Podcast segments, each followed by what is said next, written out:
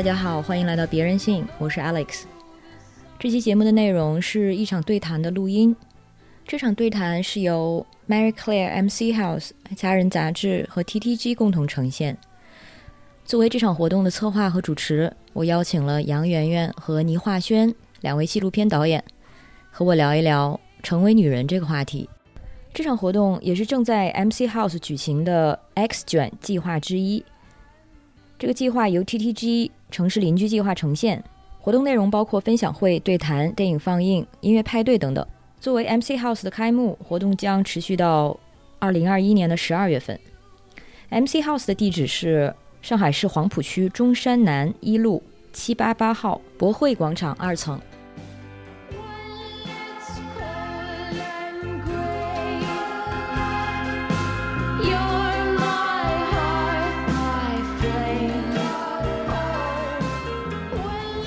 单人 MC 还有 PPT。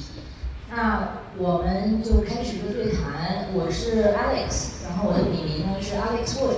我是一个做性女性研究的独立学者，然后现在媒体行业工作。我的播客叫别人性，很荣幸作为策划方吧，跟 PTG 一起带来这场活动，也非常荣幸能作为主持跟两位导演有这样的一个对话。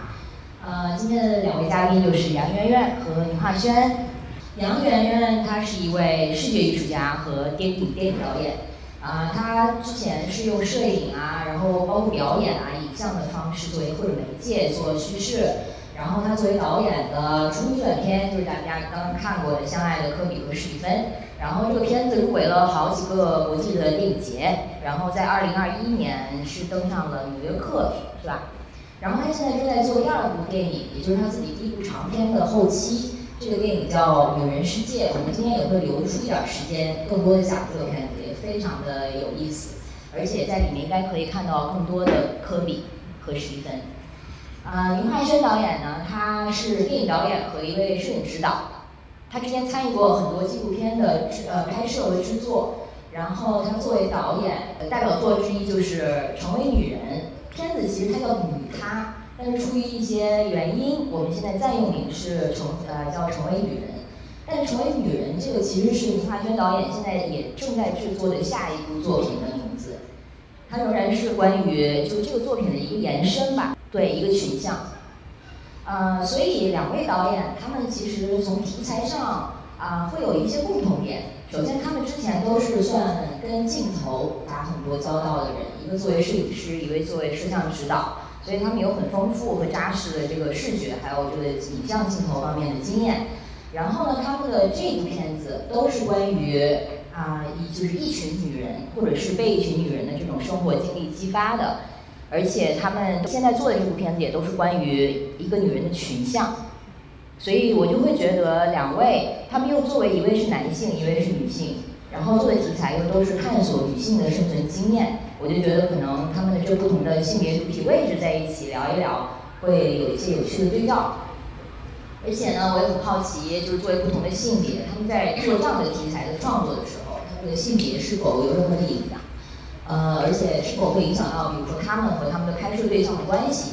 然后对于女人的理解，他们在做完这个创作之后，是否有啊更新的一些体验或者是觉知？然后关于成为女人这个话题。他们现在他们的作品能够告诉我们什么？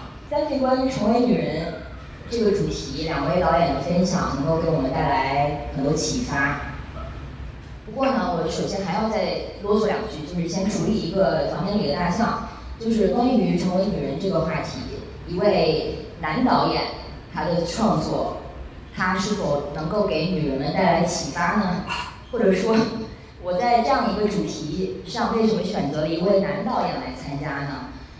的确啊，就是其实我的一位朋友向我一开始推荐林华轩导演的作品的时候，我在看之前我是有保留的，因为我们实在是看过了太多，嗯，从自己的视角或者说非常本位的去解读和想象女性体验的一些男导演的作品，大家可能随便想一想，很多男导演的作品都会有这种痕迹。但是看完他的作品之后，我的确就是没有完全没有这方面的顾虑了，甚至会忘记导演是男的。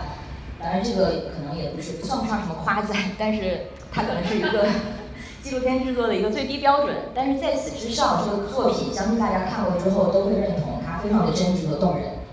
所以在策划这个活动的时候，我就会想基于二位在题材方面的一些共同点，那么在这个性别上面，我也很挺想听杨媛媛，就是讲一讲你是否认为作为创作者，性别对于探索女性生存这种题材的创作是不是有影响？而且特别要提一下的就是《相爱的科比和史蒂芬》，他另外一位导演是一位男性，是卡罗纳瑟斯。所以这个这个相爱的是科比和史蒂芬的是啊杨媛媛和卡罗共同指导的。那么我就想先请教二位，虽然这个问题相信你们肯定在不同的场合都回答过很多次了，就是为什么决定做这个片子，一开始怎么开始的？嗯。对，就是其实这一切开始，整个有点像一个《绿野仙踪》的故事。就是二零一八年四月的时候，我当时受到美国亚洲文化协会的邀请，去美国做一个半年的驻地交流。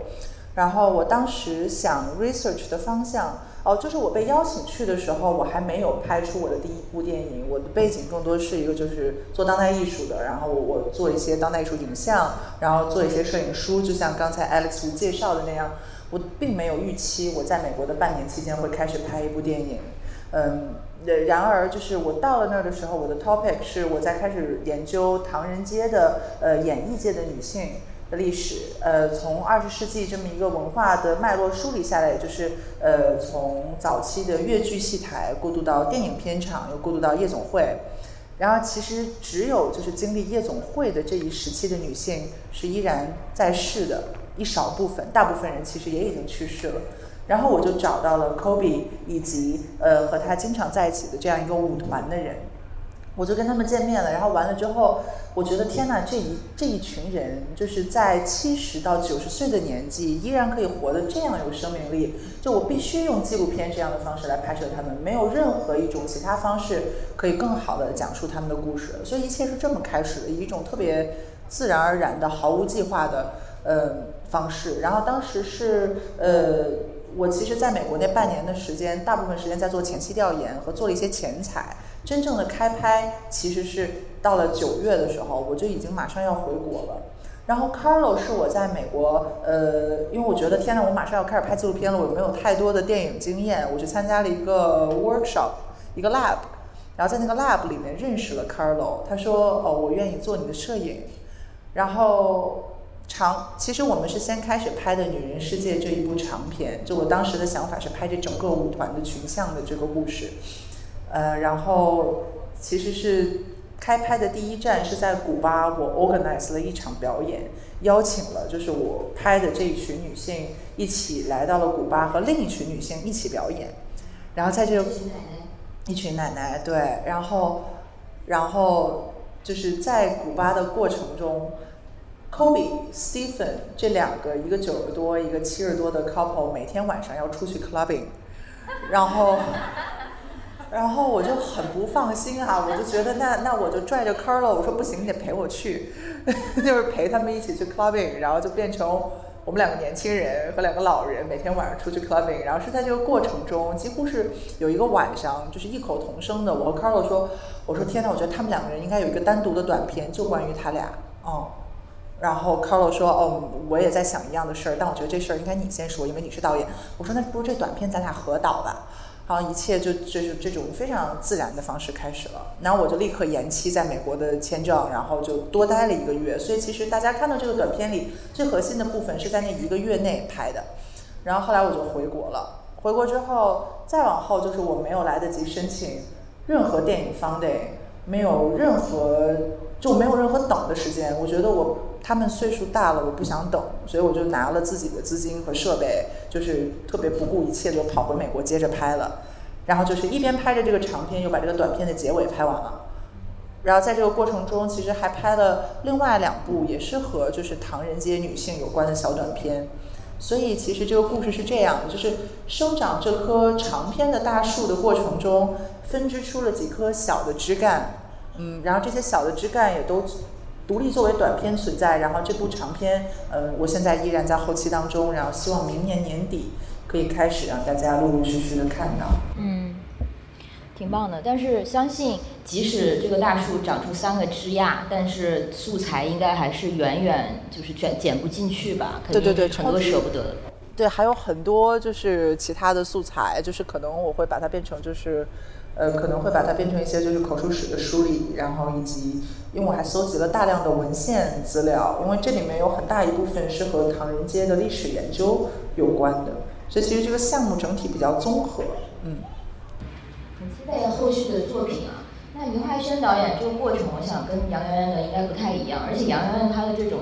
感觉也很难复制，因为一切都是非常 spontaneous 的。你完全是在在了现场，然后决定我要用什么一种最合适的媒介来传达这个故事。那宁化轩呢？你之前的拍摄经验好像很多是，我记得有一部叫《晃民马夫肺尘病》，那个是你作为摄影指导，然后还拍过一部关于两个兄弟从农村出出走去打工的故事。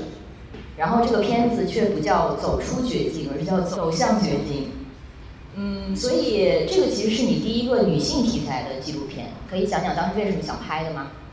因为我之前是跟着蒋文杰导演做摄影摄影师嘛，然后离开他以后想自己，就是自己想拍自己想拍的题材，所以我花了很长的时间去找我想拍什么，就是。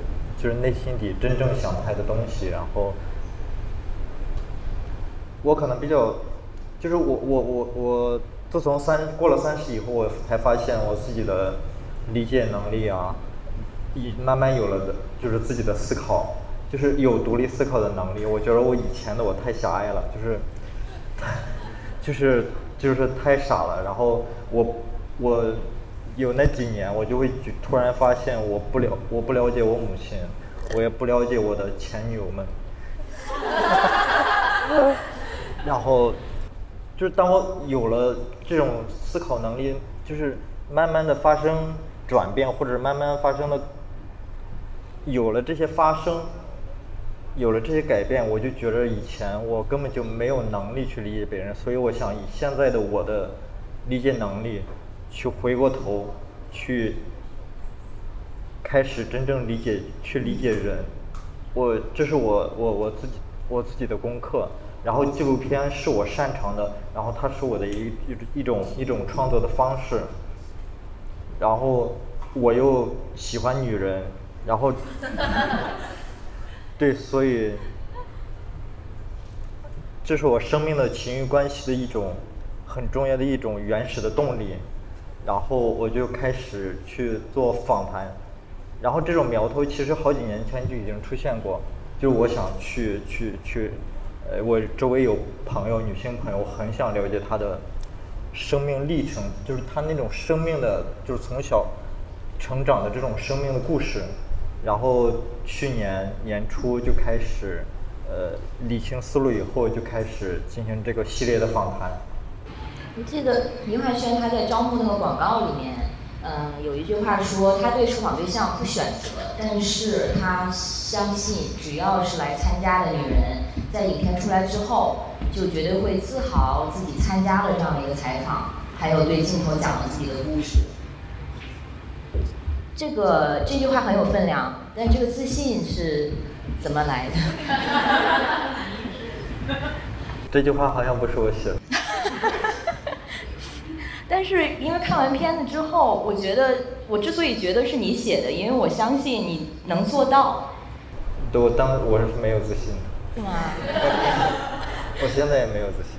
但是就是看到大家就是这些受访的对象，他们在镜头前的这种自我袒露，真的是就是非常的深入。我觉得你肯定是首先需要是一个非常好的聆听者吧。然后才能让他们愿意做这种自我剖析。对，可能可能倾听者是我是我唯一的能力。那你去找受访对象的时候，一般是怎么去找他们？怎么去接触他们？或者怎么去说服他们？啊，首首先就是可能啊，就是你没法说服。对你只能就是你的，你只能去找，就是至少我没有那个能力，就我只能去撒大网找那种愿意来参加访谈的，对，只能去找，然后还有一点就是，我我写访谈招募的文案也好，就是让对方相信我这里是放松的，我是没有成见的，我也是就是会会尽可能的把镜头前后的权利尽可能的往被访者的方向倾斜。我没有我没有预设，没有采访大纲，没有问题，我不戴眼镜，然后。就会就会尽量就是就是尽量把自己把我隐去，就是就是没有攻击性，这是最基本的，然后温柔也最基本的，然后就是让对方觉得这个是可以来倾诉、可以讲述、可以放心、可以安全安心的一个环境，然后大量的招募，然后才找到那种我我我我身边的朋友，我我我采访的，我去问采访的成功的只有三个。对，就是我我的经验就是，就是我的经验就是问一个你愿愿意接受我的访谈吗？嗯。对，就是我我我觉得是主动去找真的很难，就只能去撒大网，因为这种愿意真诚的确实挺少的感觉。所以现在的就是受访对象大部分都是自己来找你的。对，就是我我访谈招募的那个广告发发了以后。那那个 Kobe 呢？你这个说不上招募的对象吧，但是你是怎么说服这群奶奶们拍摄、接受拍摄的？尤其是 Kobe，科比，就是她是一个非常传奇的唐人街的这个艳舞女郎传奇。她之前有很多人想采访她，但是她都拒绝了。你是怎么说服她的呢？就是。我我们相遇的这个过程也挺妙的，就是我先是找到了那个舞团的 leader，然后当时我给他发了一个 Facebook message，我是在一本书上看到他们的口述史的那种采访记录，当时没有 Kobe，因为就像你说的，Kobe 其实在之前拒绝了所有的采访，所以我是找到了另外那群奶奶，然后她她说，哎，我们可以在旧金山见面，然后我就好啊，我先办在拉斯维加斯办完事儿，我就去找你们。她说：“哎，我们最近就在拉斯维加斯做表演，然后我们其实就就很巧，对，我们就先在拉斯维加斯见面了。我其实是去为了参加一个什么亲戚的有一个活动，就是途中经过，反正我们就在那儿见面了。然后，但是见面见面了之后，我才能够在那场表演那儿看到当时表演的 Kobe。”然后当时见到他第一反应我就震惊了，因为我就没有想到，就我听到他年龄之后，当时整个人就啊，你说啥？他多大？九十二岁。我我记得那天我就有点莽撞，就是完了之后我就一直追着他，你知道吗？我说我说天哪，我想跟你多聊聊，想跟你多聊聊。就其实现在想一想，人家可能嫌我挺烦的。然后后来就留了个电话，然后完了，就是就是再到旧金山的时候，他给我写了一封看起来很乱码的邮件，写了他的地址。然后没想到，他没想到我真的去找到了他家门口，然后他就说：“你从哪儿来？你从北京来，那么远的地方，你怎么找来我这里的？”然后后来我们就聊起来了，然后我我也说不上来，我觉得可能就是缘分吧，就是 Kobe 慢慢的就把自己对我展开了，就是那天我们其实就聊了挺多的。然后再往后，再往后就断断续续的就有一个铺垫友谊的过程，再到后来我们慢慢的就变成了像是就家人一般的关系。嗯，我觉得可能也是在他在他这个人生的时间点，因为遇到了这个舞团，这个舞团的另一群人，他们是带有一种就是哦，我站在这个人生的暮年，我去更拥抱我的过去这样一种态度，而 Kobe 本来是抗拒的。但因为受到这群人的启发，他觉得他可以 get up and dance。他抗拒什么？他不愿意再谈到自己的厌恶往事了。他觉得这个事情没有什么可骄傲的。但是另一群人觉得这个文化其实是一个逝去的文化，就是所以就是切入点不同吧。然后另一方面，我觉得 Kobe 可能是觉得自己岁数到了这个这个阶段，他可能开始想留下一些东西了。那第三就是可能遇到了一个他觉得可以信赖的人。嗯，其实我觉得我特别幸运，就是可以在他的人生暮年，我们这样相遇。然后，其实更多是一种生命的交，生命体验的交换。就是他对我好奇，我也对他好奇，然后我们在一起共同度过了特别快乐的一段人生旅途。因为我们去了古巴，我们在美国各种地方来回跑，然后后来我还带他们来了中国。就其实这。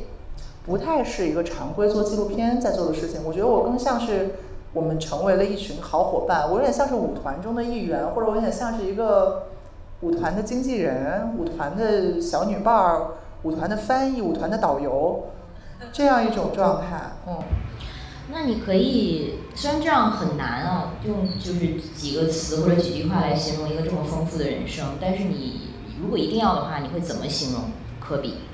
他首先他是一个非常 present，就是他是一个活在当下的人，他不去为自己的过去，就是在我遇到他的这个状态下，他已经不再为过去焦虑那么多，他也不去想担忧未来，他只 focus on now。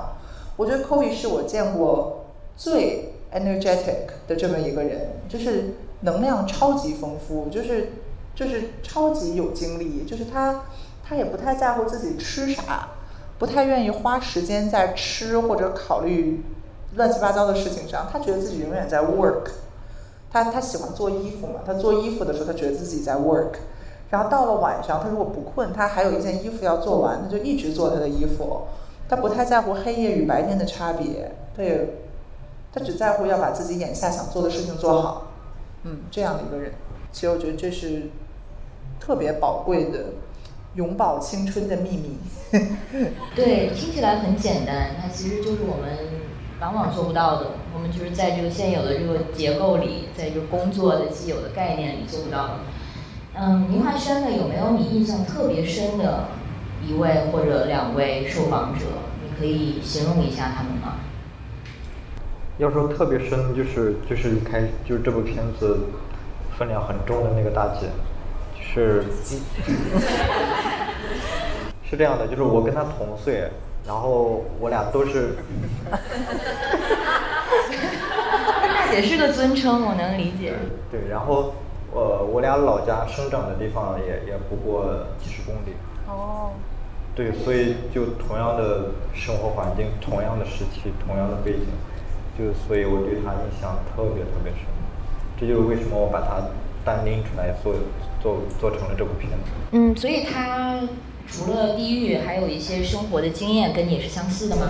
相似，就是小时候经历的很多，我大部分都经历过，而且就是是感同身受，是真的。他讲的时候我就哇哇的，就有有落泪在听的时候。那你觉得她是女性，你是男性，这一点有任何的障碍吗？在你们做这个交流的时候？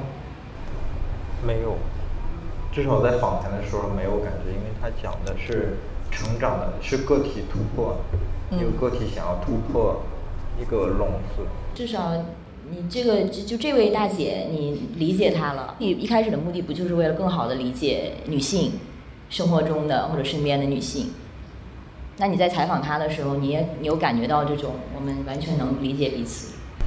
对，我能理解她的就是成长的那种。羁绊，羁绊，然后就是羁绊，还有就是他对父亲，就是那种家庭的那种那种，把痛苦当做日常以后的那种那种麻木。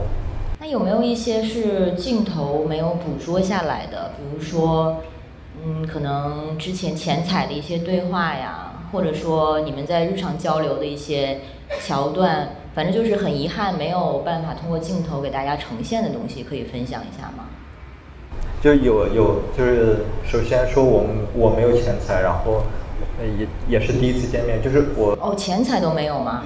拍的那个就是整个采访了。对，而且进门以后三分钟我就就是聊，就是寒暄完就就开始拍，就是没有钱财，我我也刻意回避问对方，让对方做个简介。哇，就我太不喜欢这种，对，嗯，然后进门就开始就是如果。就是休息，喘口气，喝口水，然后就开始聊。所以，就是对方跟你的所有交流，其实都捕捉在镜头上了。对。嗯，那你们做了，尤其他对镜头做了就这么多掏心掏肺的倾诉，采完了之后，你会觉得就怎么形容跟他的关系？因为你们其实还是陌生人，但是又对彼此，就你对他又做了非常深入的了解，你会觉得是朋友吗？还是什么关系？关系。不好定义吧，我不好定义。对你刚刚讲到我拍这个片子，或者说我做这个访系列访谈的系列访谈的初衷，就是有一个很重要的点，就是嗯，我我也对女人好奇，但我觉得更多的成分是迷恋。对，所以就是你像，呃，我先采访了九十个人，平均两个小时，就是后期整理素材，我是一遍一遍的过，我是对每个人的素材我都会看，都会认真的看，所以就相当于他们讲了两个小时，但是后期我就我会就是比当下，就是我会很了解他们，对我对于他们来讲，也有可能就是个陌生人，一晃而过。对但是这个访谈有一个前提，就是我我觉得他们愿意真诚对我，嗯，讲述这些他们的生命故事，可能就是他们认同我的理念，或者是认同我的做的这个事儿，然后他们来之前，潜意识里已经把我当朋友了，但不是说意识里觉得我是朋友，只是觉得我是个安全的，所以这个机会是安全的。但我我和他们之间是不是朋友？我觉得是，但就是这个关系不好定义，我也。不是特别纠结这个。嗯，杨媛媛会说，你和你的拍摄对象的关系也是多重的，但是的确是朋友，因为你们的确有这个相处的基础，对吧？嗯，那在这个拍摄之后，现在和奶奶们还在保持联络吗？那我们其实是非常亲密的一个关系，就有点像是我觉得在旧金山，我有一群家人这样的关系吧。然后，嗯。其实有很多遗憾的事情，也因为，Kobe 是在去年八月去世了，嗯，然后，嗯，有太多我觉得和他相处的细节是没有在摄像机之外的啊。我觉得可能我们两个的这种就是纪录片的拍摄经验非常不一样，因为他是面对多个采访对象，然后你知道就是一进门开门进山，三分钟开始我对你倾诉。而我其实是与这样同一群人，就我们一起相处很久很久很久，然后在在这辆海海量的记录下来我们相处过程中的素材中，然后去呃挖掘关于这很固定的这一群人的一点点滴滴，但还是有太多没有能被记下来的。比如我和 Kobe 总会有一一个对话，就是他他总会问我 Do you remember? Do you remember something? 然后我就跟他说：“Kobe，你别忘了我，你有你，你又忘了我，我不是一个旧金山女孩了，我是一个来自北京的，就是中国人。就是，但他经常就是会问我，Do you remember 就是 something happened 六十年代唐人街的往事？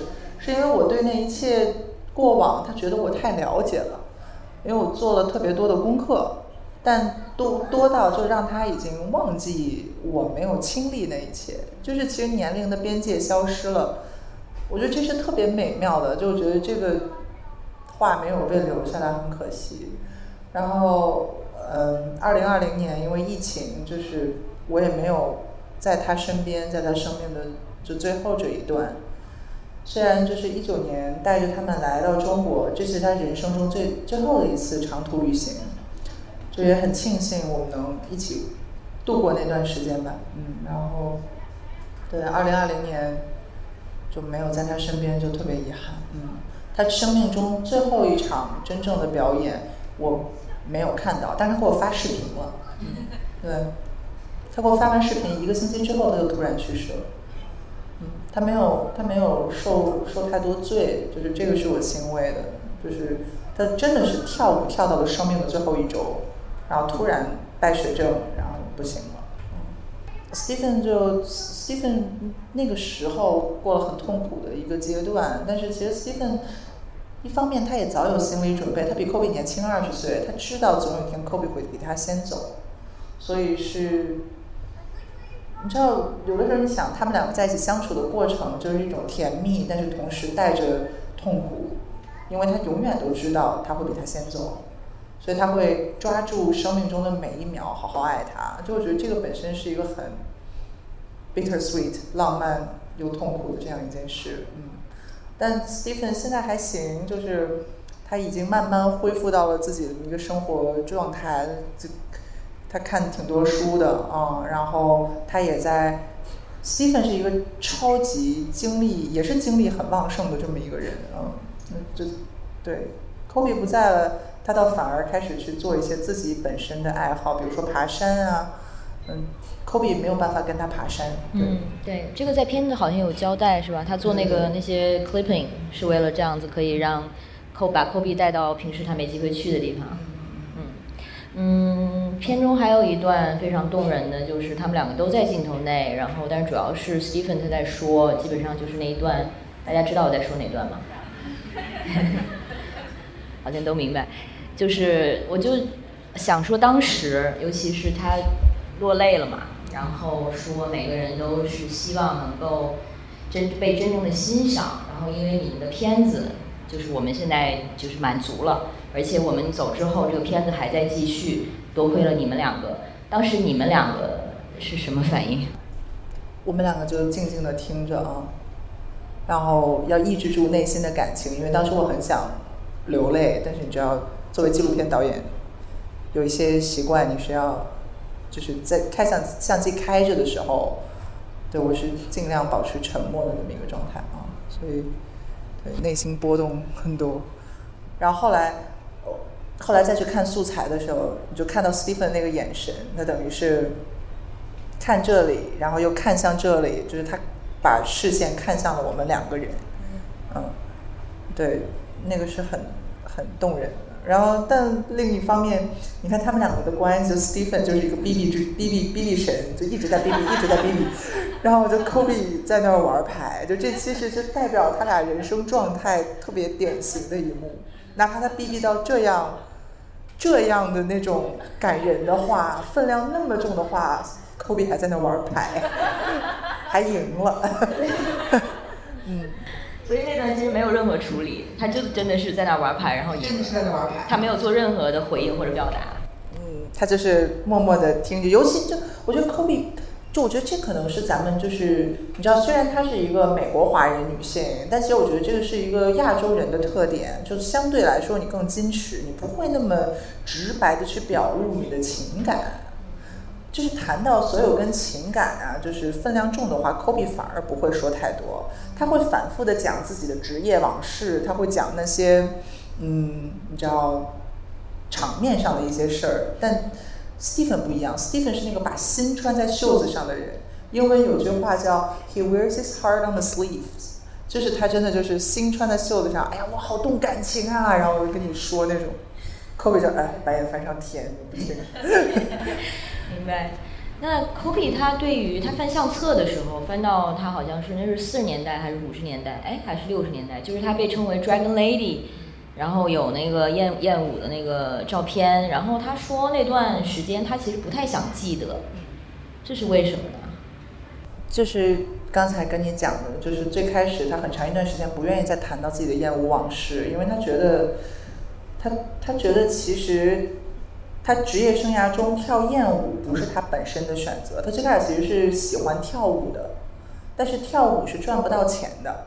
但是在那个年代，就是你跳艳舞是可以赚到四五倍的收入，比你跳普通的踢踏舞。他本来希望当一个 tap dancer，哦，然后尤其在那个年代，华人能够受到的选择是非常有限的。所以这一切是一种被动的方式，他 OK 走上了厌恶之路。但另一方面，嗯，要他也是一个很做自己人生主人的人，所以他就说 OK，那我既然要跳艳舞，所有衣服我自己设计，我多给自己设计几层，然后这样我就你知道，我永远也不会就是露到像白人那样露。对我依然是在跳一个优雅的，我在 t 台但我没有在跳脱衣舞，脱衣舞那个时候不存在的。脱衣舞是在七十年代，在有一个叫 Carol Doda 的人解开了胸罩之后，那个才是真正脱衣舞的存在。他其实是在跳艳舞的，嗯，不一样。对，所以其实他是一个真的是一个老前辈，因为在片子里他那段就是谢幕的天鹅之舞，然后不是来了，为什么来了很多，看起来就是应该是这个行业从业者的一些人。然后感感觉就是，其实 Kobe 是他们的一个很大的一个 inspiration，曾经给他们很多的启发，还有激励。所以现实中是这样嘛？他其实是一个那种传奇式的老前辈。是，但是其实那个活动来的都是前，就是来了那个活动是呃叫美国艳舞大会，就 Burlesque Hall of Fame，就是它其实是把美国各个州就是以前比较有名的老传奇们，呃当年都会请过来，就做一场这么一个致敬活动，有老人组，有年轻组啊、对，就是呃怎么说呢，Kobe。对，Kobe 是一个 legend，但是 Kobe 就是他没有 legend 到了那样的一个地步，嗯嗯嗯。对，因为考虑到他成就是他那个啊、经历的这个时代，他是在那边出生的第二代，然后他的尤其是他的父辈肯定是经历了非常严重的这个种族歧视的时期，包括他其实就是那个排华法案一直到七四二年才取消。嗯，对，其实说到就是刚才就其实亚亚裔舞者在那个年代对于很多白人来说是不可见的，所以就是说你没有办法成为一个那样程度的 legend，因为你根本不可见。嗯，你其实也就是在过去这些年，就是 OK 老一辈的慢慢的才能够成被称为 legend，放在这样的一个位置。啊嗯，那结合，我现在要问一个很就是很抽象的大问题，就是结合你现在了解的 Kobe 的具体的这些经历啊、人生啊，在你的理解中，他是如何成为他的？这个问题是我非常努力在切题的一个尝试，看看能不能尝试回答一下。嗯，我觉得就是刚才说的他的那些品格，就是他一直是一个 focus on now 的这样的一个人，他一生都在这样，哦，所以在哪怕在他经历那些艰难的时刻时，他依然是在 focus 在做这件事情本身。哪怕做这件事情中间有痛苦的层面，但同时他也会有就这其中他很在创造的部分，就是他 focus 在他创造的部分，然后你知道这个事件就过了，过了他就不再多想了，所以他是我觉得他是这样成为他的吧。然后同时我觉得 Kobe 有一种，我觉得这是一种女性特质，就是它是它是一种它有一种很包容的特质在他的性格里，然后我觉得这种包容。呃更容易发生在女性身上，你也可以说的是一种大的温柔，哦，对，就有一种包容，而且难以描述。心很大，可以这么说吗？对他，他无论无论是对于逆境，还是说遇到的其他的人，对，对，他就包括你看，我觉得 Stephen 其实在一些时候是一个让常人会觉得不太能够，就 Stephen 他很可爱，但是另一方面他有他很嗯。annoying 的一面，嗯。但是就是 Kobe 对他来说真的是无比的包容与爱啊、我觉得 Kobe 对很多事情是这样的，哦，然后我觉得他非常坚强，非常勇敢，然后热爱工作，就是超级 workaholic 这样一个人，很勤奋，非常勤奋。这个也是其实有一定的时代性的，对于那个时代的亚裔移民来说，就是也只能就必须是这样子，可能就这种所谓 work ethic，还有这种所谓呃模范少数的，虽然这个现在被当做一个负面的一个标签，但是他们其实经历的，我们现在可能都很难想象，尤其像 Kobe，她又是一个那个时代的女性，她就是我觉得很难避免处在一个。同时被种就是种族歧视和性别物化的一个交叉，就是被 racialize，然后同时被 sexualize，他又是做厌恶，所以他就是种族上他就承担的很多的污名，然后又做厌恶，可能在所谓的社区内或者是在华人的社群内，可能又不是那么被接受，嗯或者从在家人中，对，就是其实其实你想，他父辈是他们家是做洗衣店，然后也有一个地下赌场这样的事情，就是从他从小就是看着父母，就是像你说的那种情况，一直必须不得不一直工作才可以维持家的那种情况。然后紫禁城夜总会，包括到后来也是变成了一个很辛苦的 family business。他自己的女儿、姐姐、老公、姐夫什么一群人都要一起经营，然后经就每天晚上三个三三场秀，就是非常辛苦。然后到了七十年代，到了七十年代，慢慢的华人可以做走出 China Town 做更多工作了，他们才慢慢的放掉，就是这个营生。OK，所以那个紫禁城夜总会就是真的是一个工作，不是听起来那么光鲜。嗯这它是一个工作，它是一个餐厅加加加舞厅，嗯。嗯，当然还是想那个强调一点，我们说艳舞女郎的时候，肯定是没有在否定这个东西它作为职业性的一个就是这种性质，而且我甚至觉得，像包括看到一些那个杨圆圆她的 footage 里面对这些七十多岁这些奶奶们的描述，她们对于自己身体的这种性自主性，通过舞呃舞蹈来表达自己的这个作为女性的气质，它其实是非常解放性的一件事情。那 Kobe 当时有这方面的自觉吗？就是他有，就是通过做艳舞来做这种性，就是 sexual expression，或者是自我表达自己的性魅力，就是他有有意识的在做这件事情吗？嗯，他比如说他其实大部分能够来到唐人街夜总会的观众都是白人观众，在那个年代，所以其实他自己很讨厌这件事情，他也很讨厌那些喝醉了的观众在夜里十点以后就是说一些荒唐话什么的。但是同时你要赚这个钱呀、这是一个生意。嗯，所以 Kobe 以他自己的方式来反转这一切，怎么做？就是他做衣服。其实他其实对自己的认知是，他是一个服装设计师，这是大于跳舞的。他其实把他的跳舞更当做是一场时装秀，然后同时他也就是训练其他舞者，他也给其他舞者设计衣服，他给好多人当时设计套装，就是，所以其实 Kobe 是一个。你知道，在那个情况下，你需要经历逆境，但同时你又以你自己的方式来做主宰的这样一个人。所以其实，呃，我现在剧透了特别多。就其实这里讲的很多故事，是因为我的那个长篇，因为大家刚才看到的短片里面更多在讲的是他们的爱情故事嘛。那其实，在长篇里更多是 Kobe 作为一个大女主，然后你会了解到更多她的过往，然后。像我刚才说到的很多这些，还有那段移民往事，移民往事，还有包括我们，就是就是他们究竟在这一段表演之旅中都发生了什么，经历了什么？嗯，对。你称为这个称这个片子为歌舞公路片，感觉挺准确的。对。那个唐人街历史的部分，可以在那里了解到更多。嗯，期待。宁化轩，还是刚才那个问题。你觉得对于你的拍摄对象来说，嗯，可以是这位大姐，或者是其他人，你觉得她是怎么成为她的？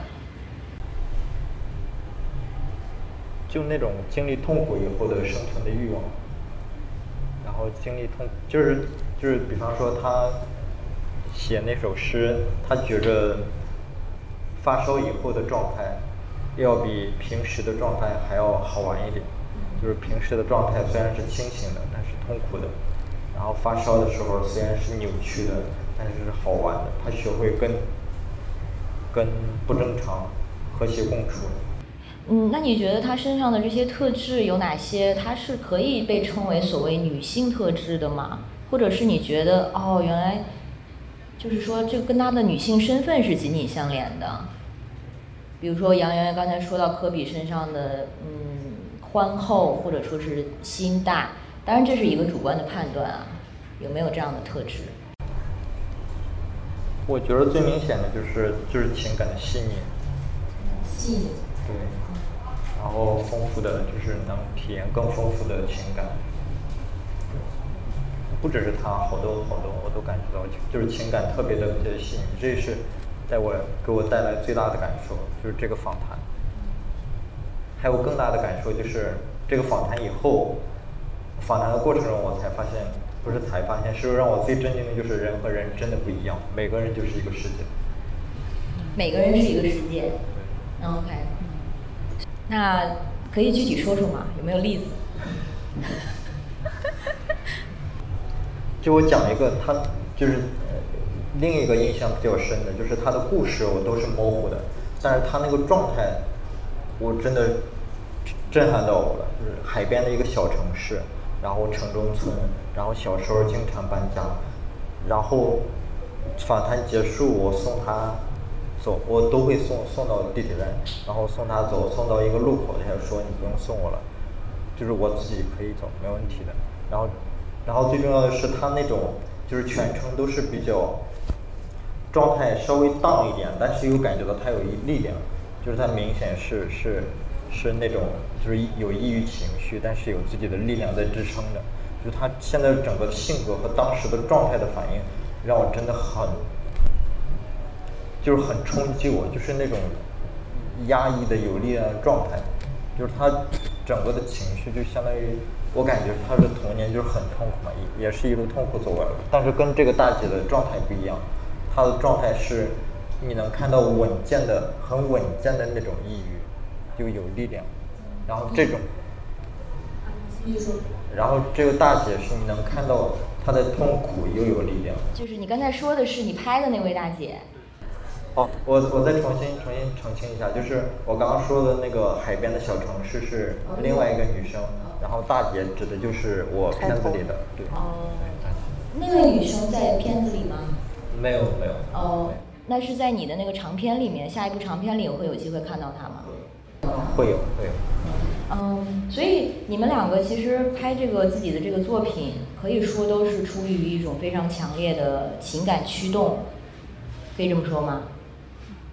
那就是在拍摄过程中或者采访过程中，有没有就他们的故事、他们的生活有没有跟你们自己的发生什么交叉交错？这一点杨洋洋刚才已经说到一些了，嗯，还有没有更直接或者还没有说到的一些影响？就觉得有很多奇妙的缘分在我们中间吧。我觉得人和人之间其实真的有很多时候是有一种冥冥之中的东西在把彼此牵连着。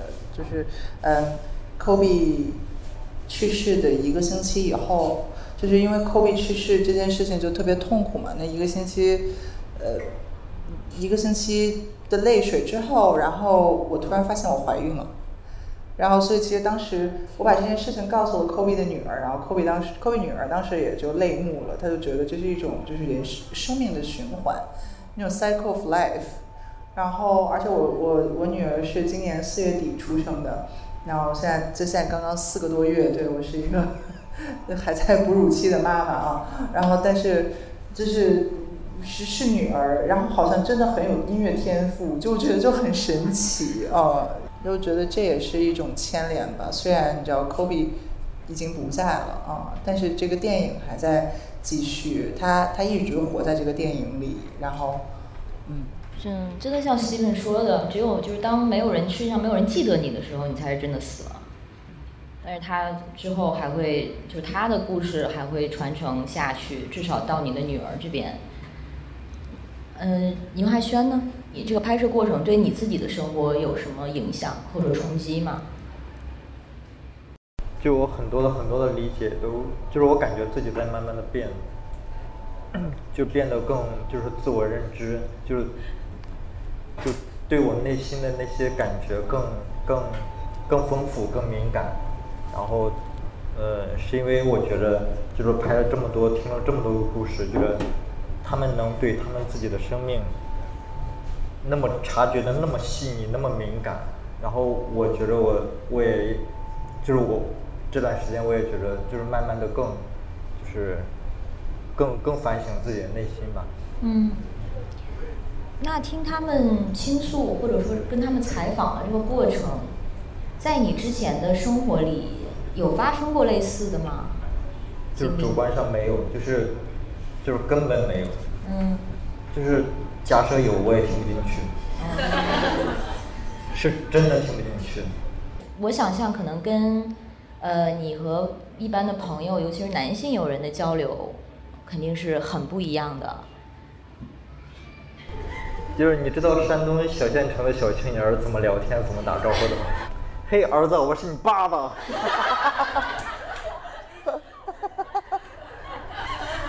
这里面这个层次真的很多，这句话，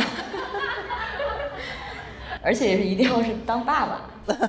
嗯，就是我我可能我我的性格就跟我的跟我生长的环境不太一，就是就是我融不进去，就是我生长的小县城，可能的性格很少我这么就算内向吧，我就觉得跟他们融融不来。从小到大我也没有觉得，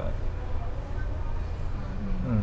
那么，嗯，和那之前和女性的交流，像你说的，也好像不是非非常的顺利，或者没有这么深入过。嗯，对，也可能是我我我没有那种就是没有独立思考能力吧。是真的，是真的，就是就是我我这几年才觉得我我的青春期或者我二十多岁，就是就就像大姐说的，就没有什么意识啊，就是对于很多都没有意识，就是相对于现在的我来讲，以前就是个一张白纸。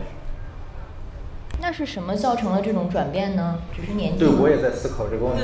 嗯，就是慢慢的、慢慢的转变这个过程，就是肯定是跟我经历的，或者说看的书、看的电影经历的人，自己的慢慢思考，一点一点的蜕变。嗯，对，经历痛苦，然后就是打破、重建、打破、重建。我我很好奇，就是你最开始那个招募广告，呃，你是怎么写的呀？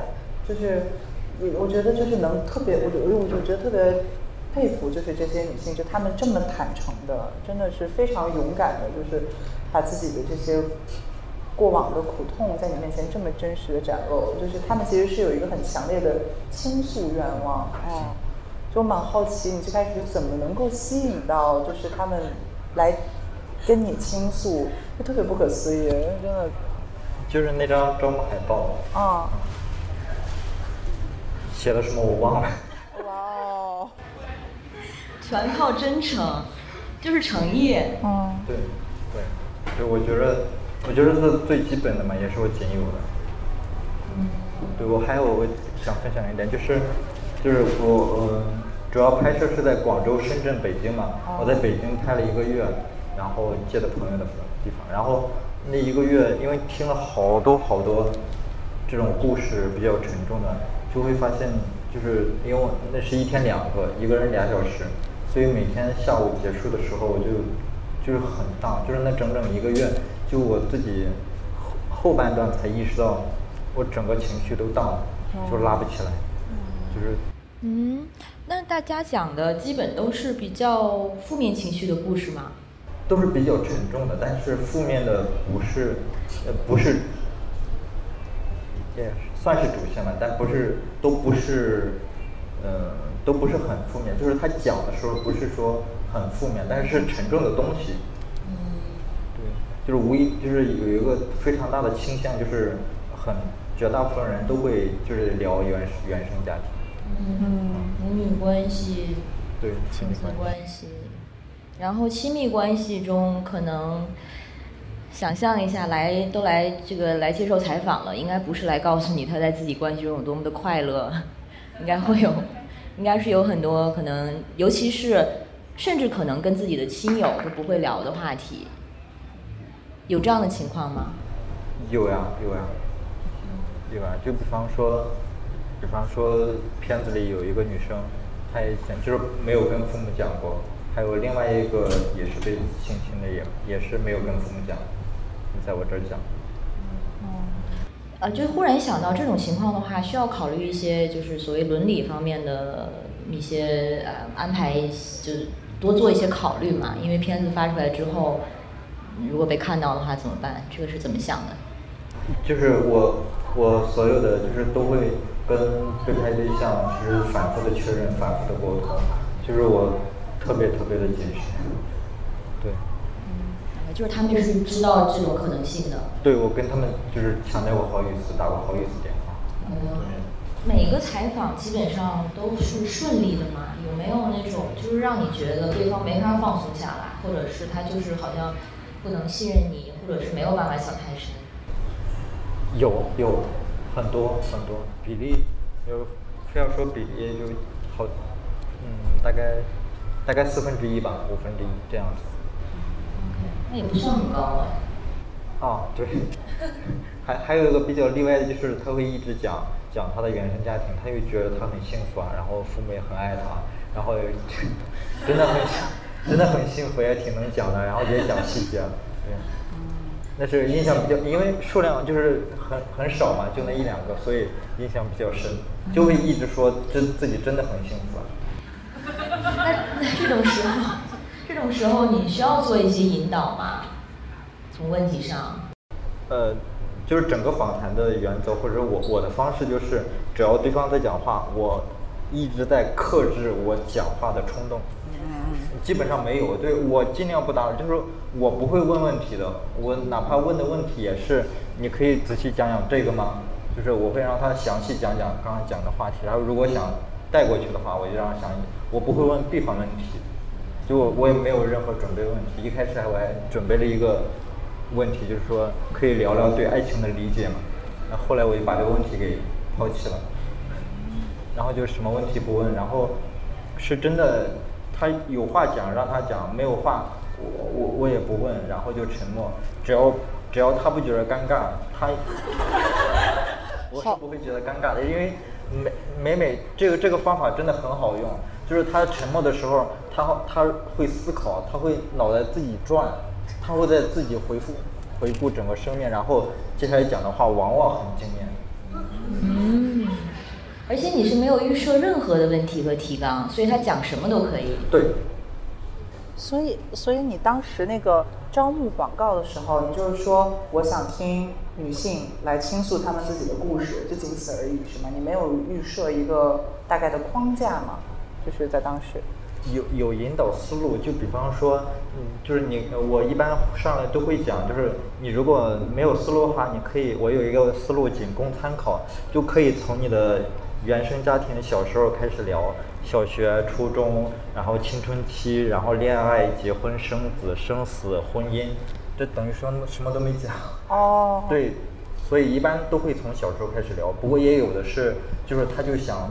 吐槽前男友，有的就想讲婚姻，然后就，就是我觉得很好，我觉得他们想讲什么。然后我整个的初衷，最开始的原始初衷就是，我真的想认真听听女性想讲什么。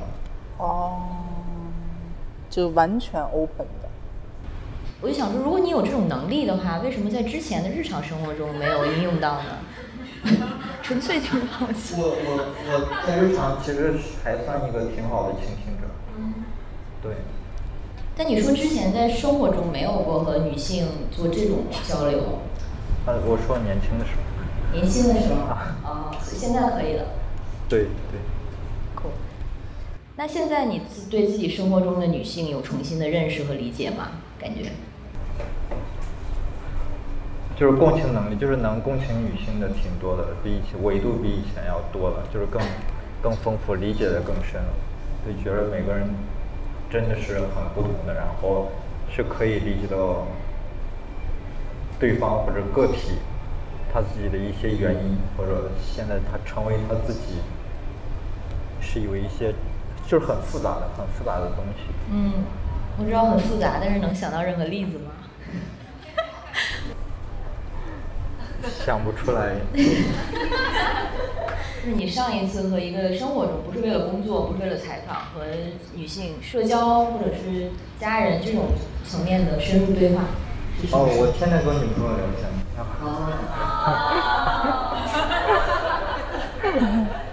没有，我我就在想，就那其实同样的问题，你会想问男男性吗？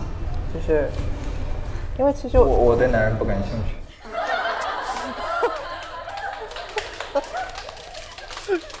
这个 flag 也不能这样立，以后还要拍关于男性的纪录片呢，对吧？嗯，不会。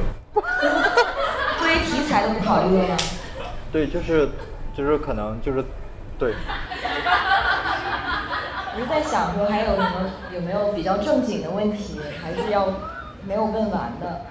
嗯，其实刚才提到了两个人，其实都提到了关于拍纪录片的时候，我在创作过程中，你是不是在场这件事情？虽然你们都会。肯定是刻意的啊不说话，然后但是你们就是人，其实不同程度上应该还是都在片子里的，包括像那个相爱的科比和史蒂芬的开幕那一幕，开场那一幕，我记得杨媛媛之前在哪个采访里就说，她其实属于那一幕其实是有虚拟化的，是有你和卡罗的幻象幻幻想在里面的，所以这话是 Carlo 说的，嗯，哦是吧？对。所以，就是即使是在纪录片中，可能有的人会对纪录片有一种误解，觉得它就应该是客观的、中立的，然后导演是不在现场的，就像一个科学实验一样。但是，我是不太同意这种说法。我也不同意啊！我觉得只要就是你一旦拿起相机，是一个人拿起相机对着另一个人，你是一个两个人共同在这个空间的存在。啊，当然了，就是纪录片的完成，你要剪辑，你要做所有这些东西，这完全都是一种作者的在场。嗯嗯，而我觉得我这个人的问题，如果说拍纪录片的话，就我可能太难不在场。就是这，我觉得首先所有纪录片导演都在场，然后只不过就是这个比例的多少，就是有的人他可以尽可能的让自己真的变成像是一个就是墙上的苍蝇这种程度。嗯，我我我有点难啊，对，就我我总会忍不住想和他交流更多，但其实你知道，还是要尽可能的是退后到和相机站在同一条线上的状态。对，我我对我的就是拍摄对象都倾注太多感情了啊，我没有办法，我这个人太感情用事了，对我没有。没有办法，我到目前为止我还没有拍过那种就是我很讨厌的人，然后我要拍你那种情况，我没有遇到过。但当然，很多纪录片导演要面对这种事情。你知道，你要拍摄的这个人他有很多需要被批判的原因，所以你去拍他。这种情况我还没有遇到过啊，我自己还没有遇到过。对，但那是完全另一种情况。对。感觉这个创作的思路机制就完全不一样。那种的话，你的确是必须要就情绪上要抽离出来。对。那怀着热爱去拍一个纪录片的话，但是它也不一定就肯定是加分，对不对？就是你爱你的受访对象。当然不一定啊，很可能这个就会一直在给这个片子捣乱。倪华轩呢？你作为导演，你在场吗？或者多大程度上的在场？在拍的时候，采访的时候。就我我我是属于那一派，就是尽量的抽离的，对，我是直接电影的信徒，就是就是呃不是说客观，只是说你尽可能减少你对你对拍摄对象的影响，不是说你不在，我当然在场，但是我尽可能的不就是不会掺杂我主观情绪，或者我不会去影响，不会让我去。影响，我会把这种影响减少到最低。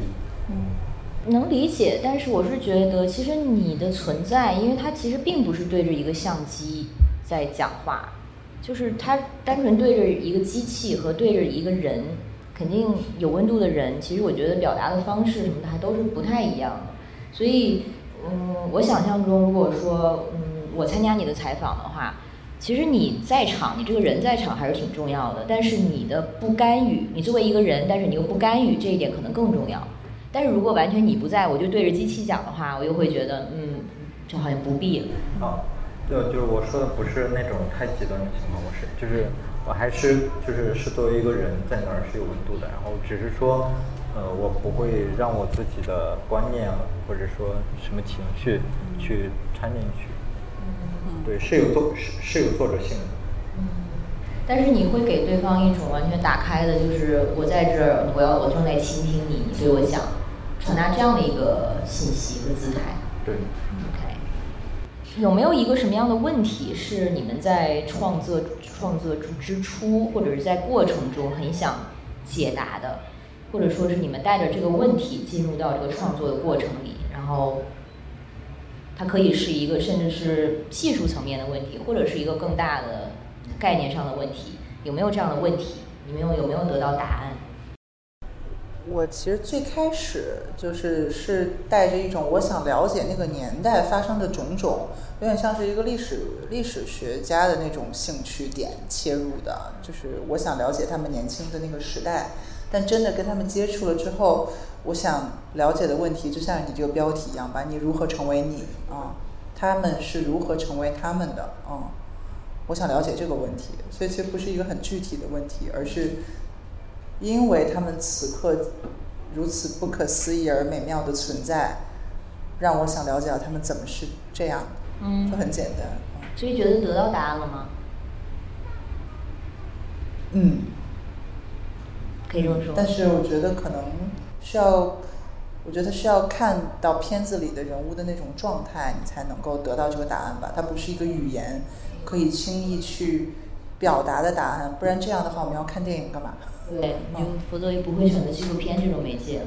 嗯嗯嗯。所以你也是通过呃创作，然后得到你的答案，大家也能通过观看这个纪录片得到这个答案。嗯，电影是需要看的，是需要我们一起共同走到那个荧幕里的时空里的，你才能找到答案。嗯。嗯。我的话就是我的话就是拍之前严极度的怀疑有有人愿意这么真诚的 讲面对镜头讲自己的故事吗？极度怀疑，就是很没有自信，然后真的很惊喜，真的很感谢他们。那有没有呃，在采访和拍摄的过程中，一些故事是就是极为震撼到你，或者说在你认知中之前似乎没有考虑过这种事情发生的可能性？但是他，你眼前有一个女人在给你讲这件事情，在她身上发生过。有啊，就是家暴啊，然后被性侵啊，我没有想到会发生，然后就是很震撼到我，然后我也没有想到有人愿意这样讲出来。就是没办法思考，其实就是你的心情会坠入湖底，然后就靠转不动了脑子。嗯，那这个访谈现在还在继续是吧？呃，对，中断了，中断了。现在已经做了多少？九十个。对，然后夏天没有在做，是因为是因为广州的夏天太热了，然后我的客厅没有空调。所以没有地方。嗯，那什么时候会重新开始招募？大概九月份，秋天，十九月份、十月份就可以了。OK，大家如果有兴趣的话，怎么样去找到这个信息呢？呃，我可以发再发海报。嗯，然后直接加，直接加你微信。啊，对对。那需要自己去到广州？呃，不用，就是北北京、上海，然后广州、深圳，我都可以去。只要人数攒够了十几个，我就可以驱动那个城市，然后几天拍完，然后再回。嗯，这样。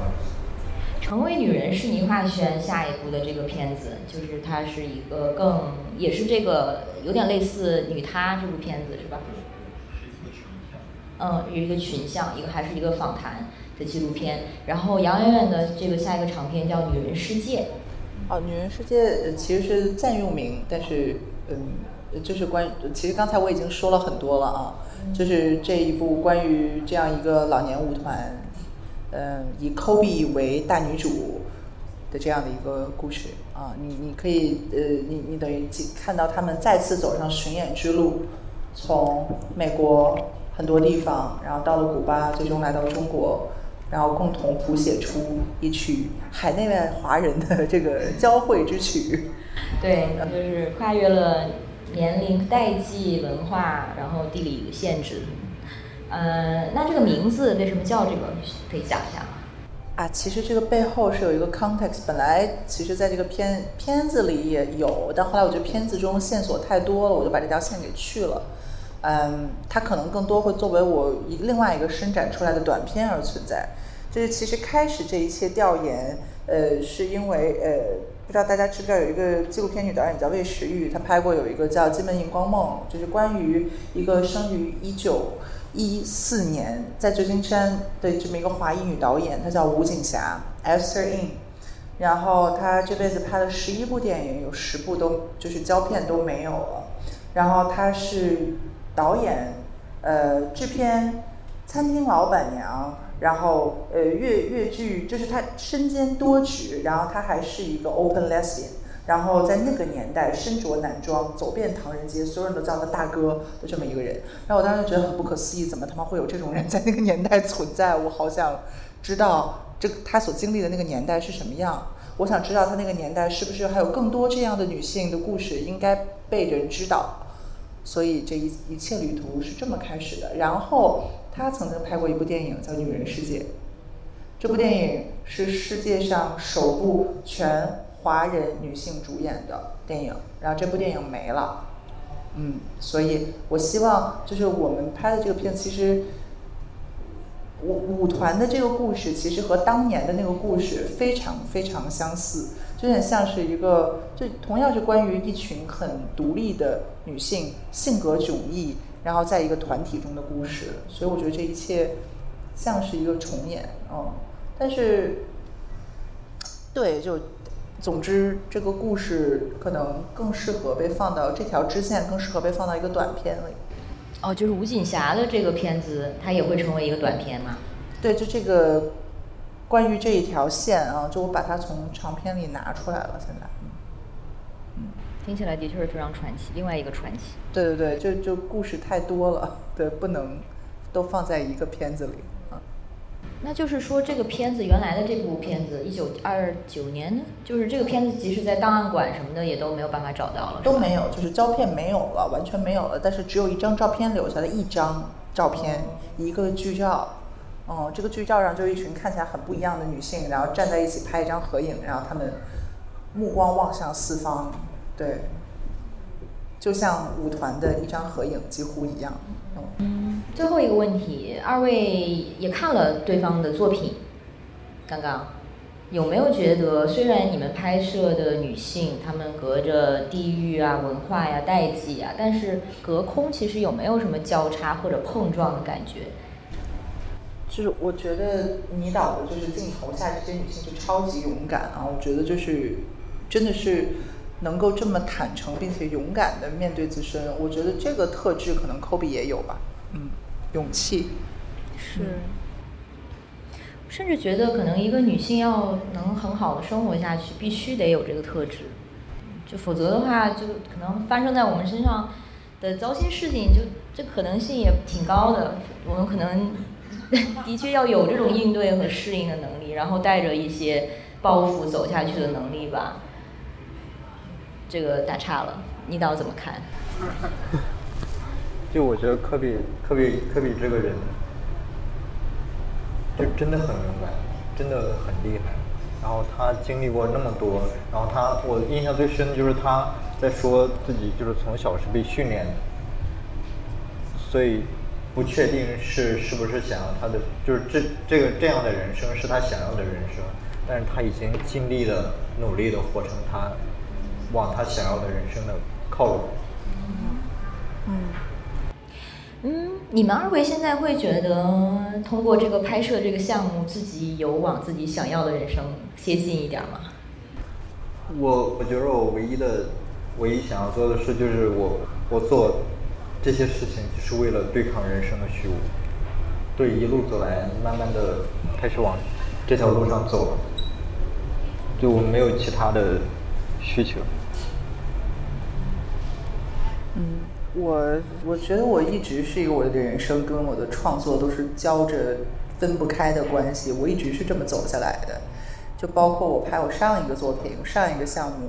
我和大连展开的这么一段，就是我觉得不可思议的，就是冒险，就就是就我也有一群大连朋友，就是，对，就是你知道我在做那个项目的过程中，就是，就生命与与生命体验与作品体验是。交织在一起的，嗯，那个是大连幻影，大连幻景，大连幻景讲就是是关于日本殖民期间的日本移民，对对对，也是一个历史档案属性的，还是？对对对，那个情况不太一样，那个是因为作品中所涉及到的那些角色，他们其实都不在场，他们都是要么然就早已去世，要么就是是呃。存在在档案中，然后被转化成就是虚构角色的故事。但是，就是为了探寻这一切，因为因为呃，你知道，在中国，就是其实你想去了解，就是大连一百年的近代史，中间是有很多历史空缺的，你是不可能去了解到的。所以，去了解这个历史的过程，特别像是走进一个昏暗的山洞的探险。然后，当你在这个昏暗的山洞中发现了有其他的小伙伴也在做一样的事情，就是这个是很不可，就是。结下的这种就是探寻之缘，然后完了成为挚友，然后一起探寻下去。就其实这个更多是一个幕后故事，不是放在就是作品的主要的叙事中。但是当那个作品完成以后，就是山洞中的小伙伴们，我们一起就是完成了，呃，就是种种不同的创造。对，就是这个，这个是那个针对那个项目的故事啊。但就是这个，你看《女人世界》的这个过程是这样，就是我和这个拍摄的主角们一群人打成了一片。也是一群伙伴。对对对，其实我觉得拍纪录片，仅仅对我个人来说啊，我是觉得它是一个人生的交换啊，就是，然后完了变成一个你中有我，我中有你的状态，嗯，对。嗯，只有时间关系，这个可能欢迎大家下面结束之后再跟两位导演交流吧，因为现在时间也到了。然后特别感谢今天大家的到来，也特别感谢两位导演的分享，就先到这里，谢谢大家。